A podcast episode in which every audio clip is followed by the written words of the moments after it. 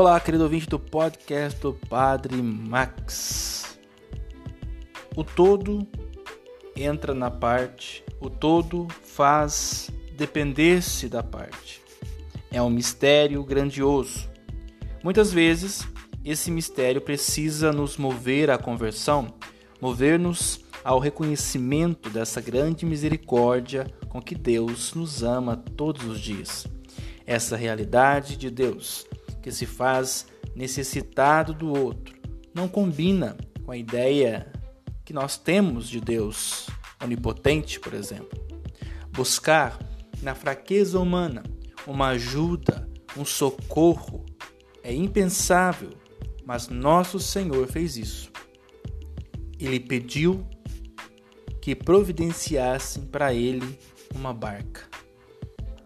A força gravitacional de Jesus é a confiança que as pessoas depositam nele.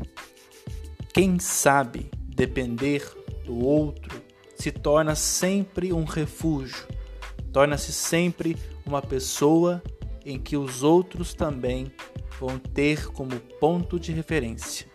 Não somos autossuficientes, não vivemos sozinhos.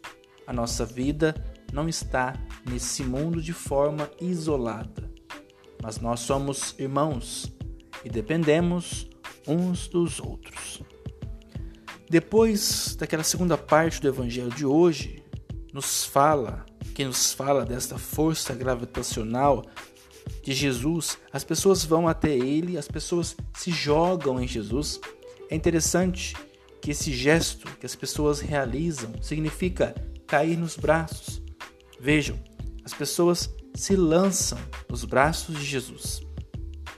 Você sabe que quando alguém se joga nos braços de uma pessoa, ela está demonstrando uma extrema confiança. Ela está dizendo que confia 100% na outra pessoa.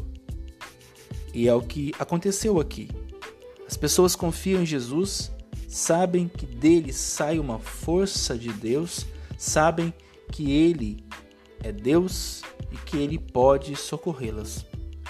Essa força gravitacional de Jesus é a confiança que as pessoas depositam nele e sabem que podem recorrer a ele em tudo.